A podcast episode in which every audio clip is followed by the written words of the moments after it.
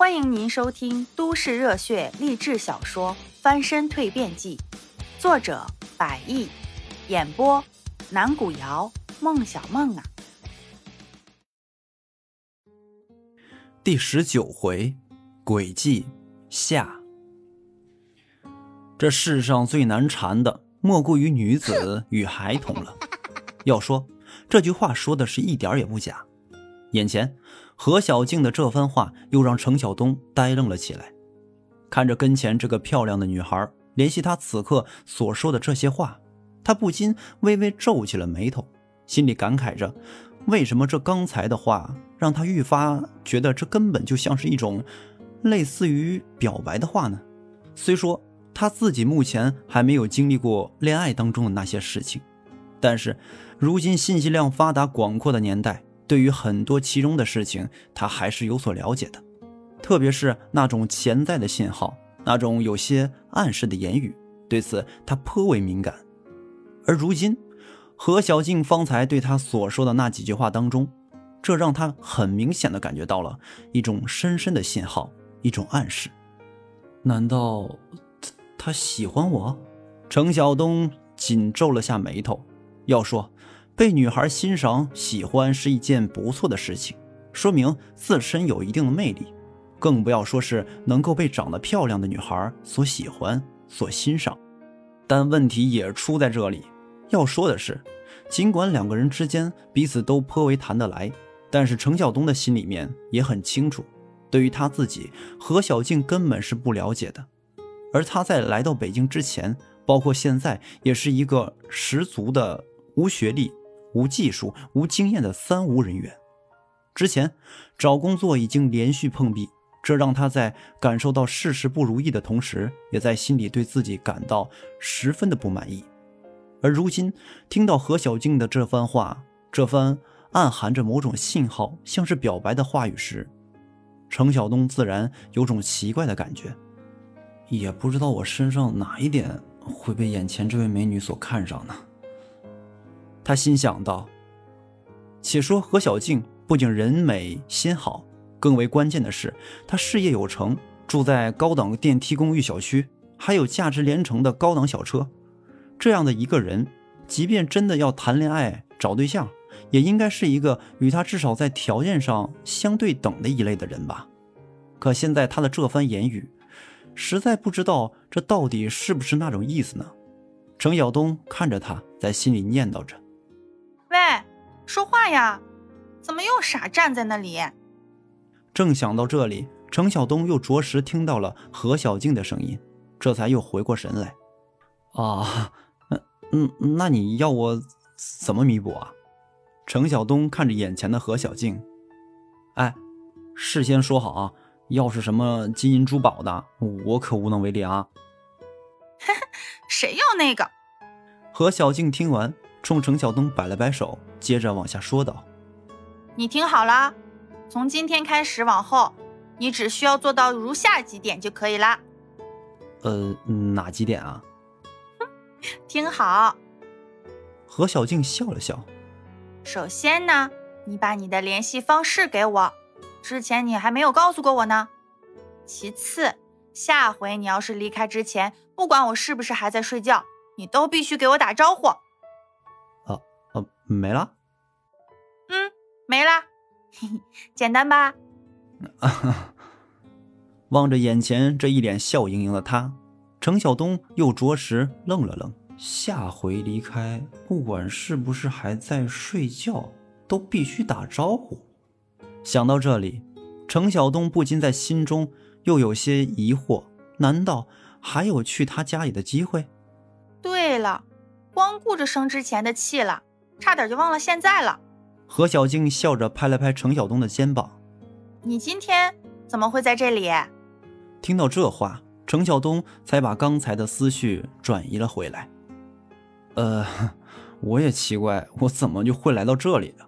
何小静一脸惊讶的表情看着他：“啊，你连自己怎么会来都忘了？不可能吧？”的确是这样。面对眼前一脸疑惑的何小静，程晓东冲着他点了点头。事情是这样的，我之前去中介找工作。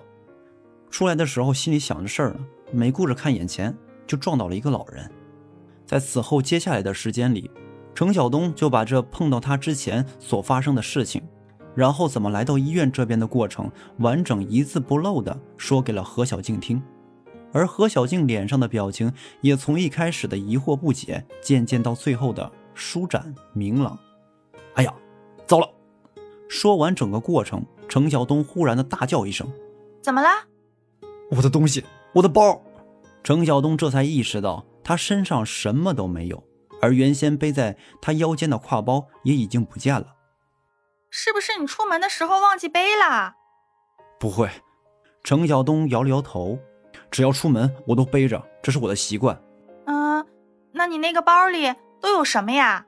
何小静看着他往下问道：“你不会把重要的东西都放在背包里了吧？”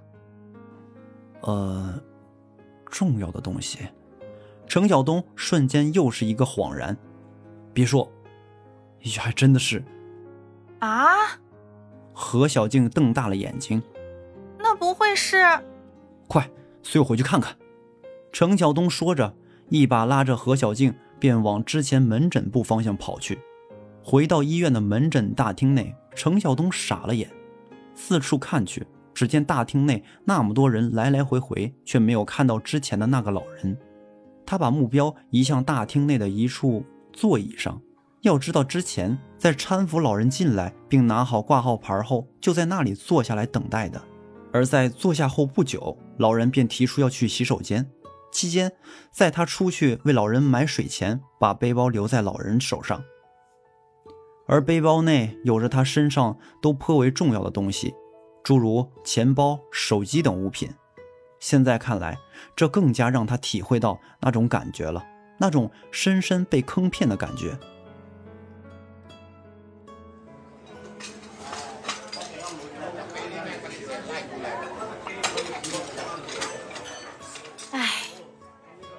也是，咋就这么善良呢？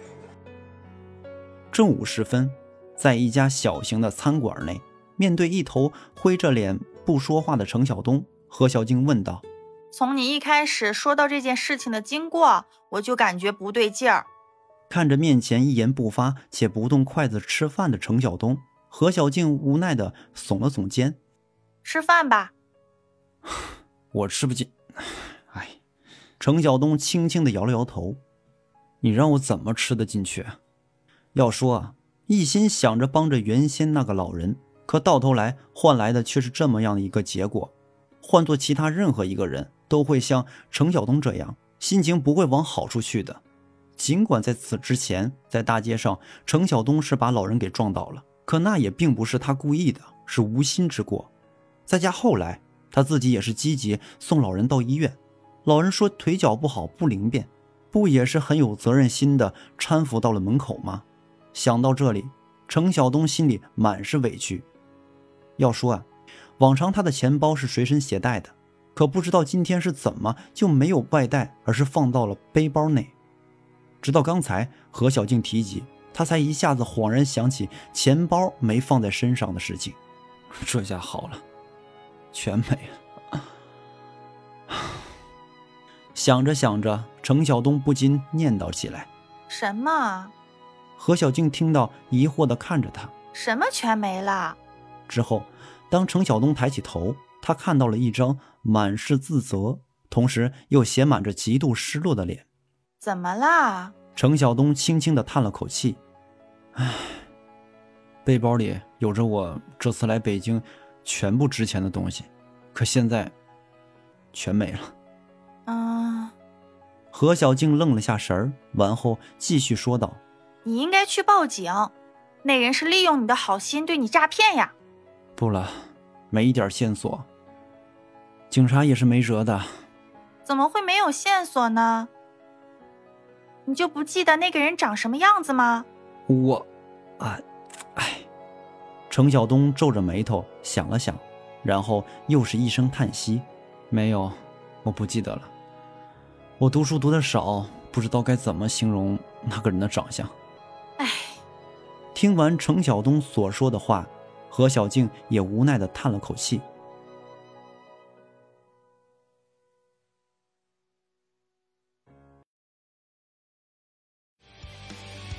本集已经播讲完毕如果您喜欢记得订阅专辑哦。下集故事等着你。